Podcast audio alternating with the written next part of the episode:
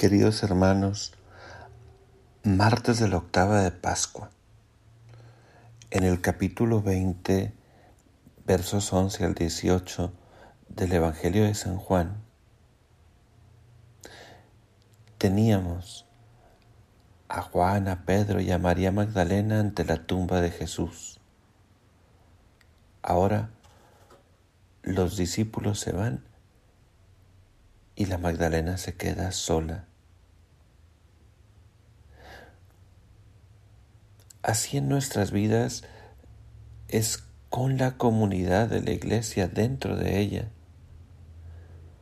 que iniciamos la búsqueda más profunda de Jesús. Pero llega también el momento en el que el encuentro íntimo es especialmente personal.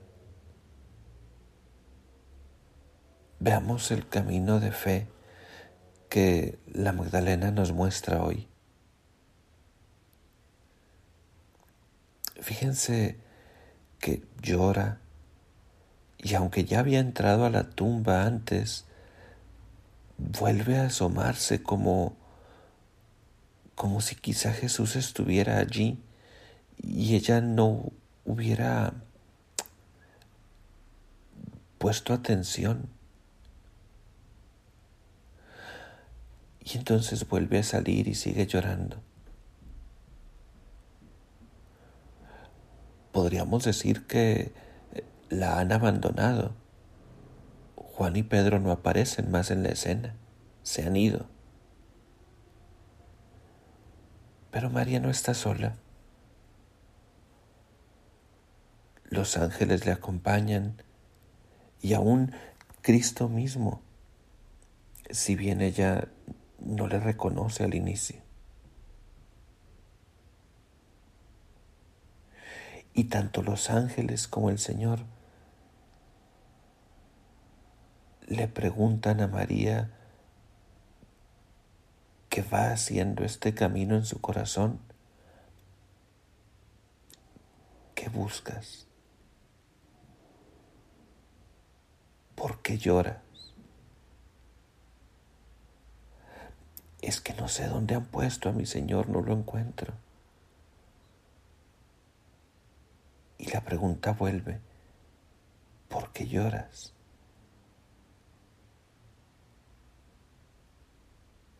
En medio de nuestros llantos no estamos nunca solos. Y el Señor nos invita con ternura más allá de eh, dejarnos en el llanto, a preguntarnos qué es lo que en verdad nos está haciendo falta? ¿Qué o a quién hemos perdido que nos ha provocado eh, tan grande herida? Y nos invita a hablarle una y otra vez de nuestro desgarro. Tantas veces nos guardamos el dolor para nosotros mismos porque nos da vergüenza hablar de lo que nos ha dolido y que nos sigue doliendo. Nos da vergüenza decirle a alguien que todavía nos duele lo mismo que antes nos dolía. Porque ya nos han escuchado tantas veces que nos van a juzgar como si el desgarro por las grandes pérdidas debiera curarse en un minuto. Jesús no. Jesús nunca nos juzga, siempre nos escucha.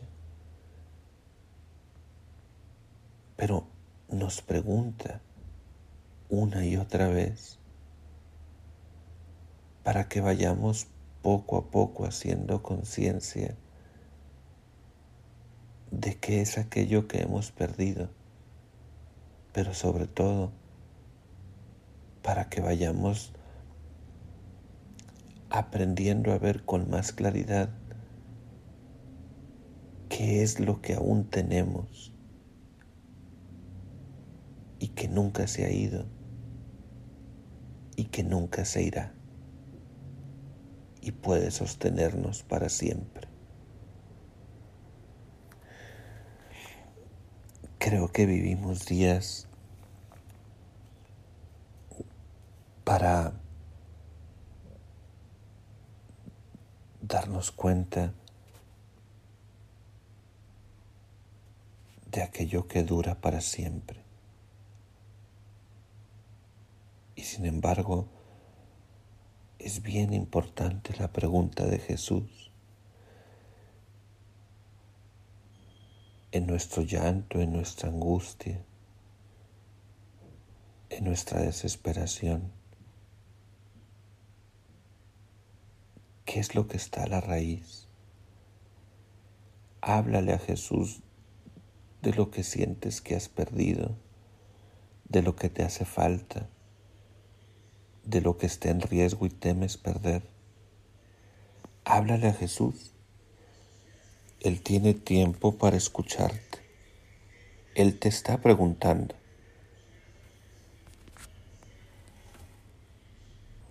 Todo está por cambiar. María va a escuchar su nombre como solo Jesús puede decirlo y entonces le volverá el alma al cuerpo, le sanará la tristeza. Qué fuerte ha de ser eso de que Dios nos creó diciendo nuestro nombre.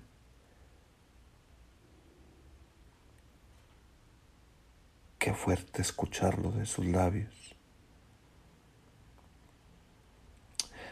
Solo imaginen Traten de recordar cómo nos llena de vida cuando oímos nuestro nombre pronunciado por aquellos por quienes nos sentimos amados.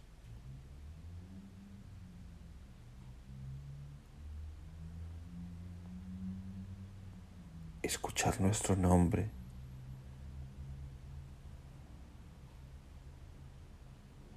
de alguien que conoce nuestra historia, como Jesús conocía la de la Magdalena y conocía su conversión y todo este sentimiento largo de sentirse desprotegida.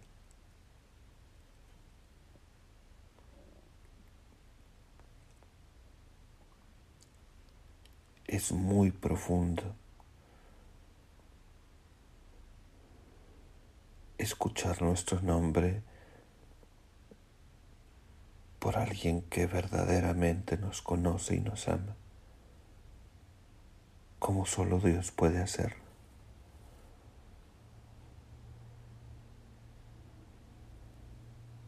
Son días quizá en los que hay gente a la que le hace falta escuchar su nombre pronunciado por nosotros.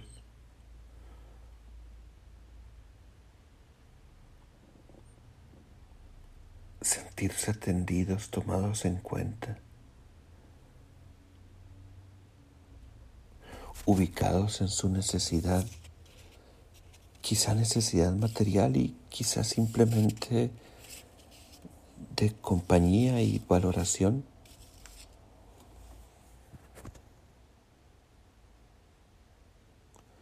Bueno, a la que estaba desolada, Jesús le ha dicho su nombre, María.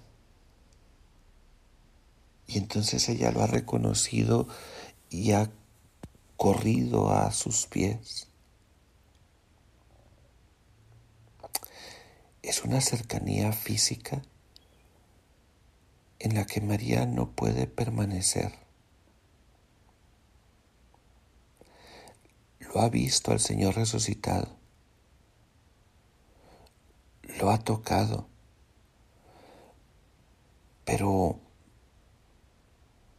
debe comprender que no puede aferrarse a Él en esta forma física. Está el Señor con nosotros de una manera diferente.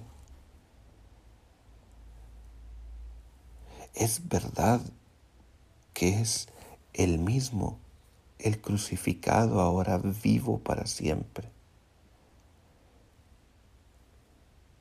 pero se quedará con nosotros en una presencia más íntima y espiritual. Ese tú a tú que María ha de saber llevar en su corazón.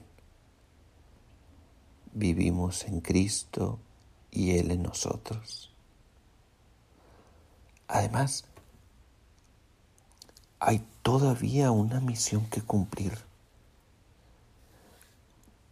María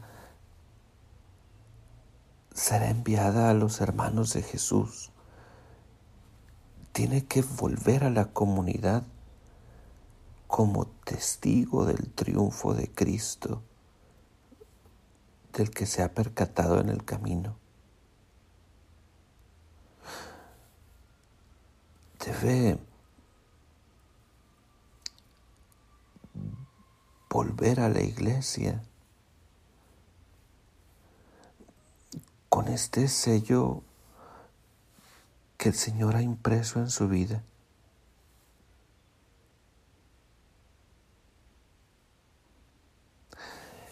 Es muy bello, termino, que Jesús le diga, diles que voy a mi Padre y a su Padre de un modo muy especial es Padre de Jesús por naturaleza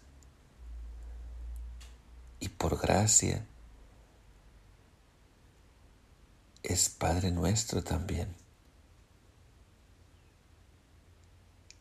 Es muy bello que a María la devuelva a sus hermanos, hermanos, porque quizá ella, amada tan especialmente por Jesús, habiéndolo encontrado a solas, podría haber pensado en un cristianismo por su lado. ¿Acaso no se había quedado ella ante la cruz y ante el sepulcro. No tenía más méritos que otros. No, Jesús la conduce a la comunidad. Ve a mis hermanos e infunde en su corazón ese modo de amar a la iglesia que Cristo mismo tiene. Son mis hermanos, le dice el Señor. Ve con ellos y anúnciales aquello de lo que has sido testigo.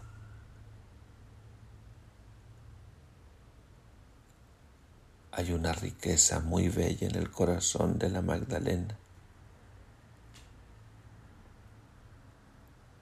que ilumina la comunidad con su testimonio. Que así sea en nuestras vidas. El Señor te acompañe.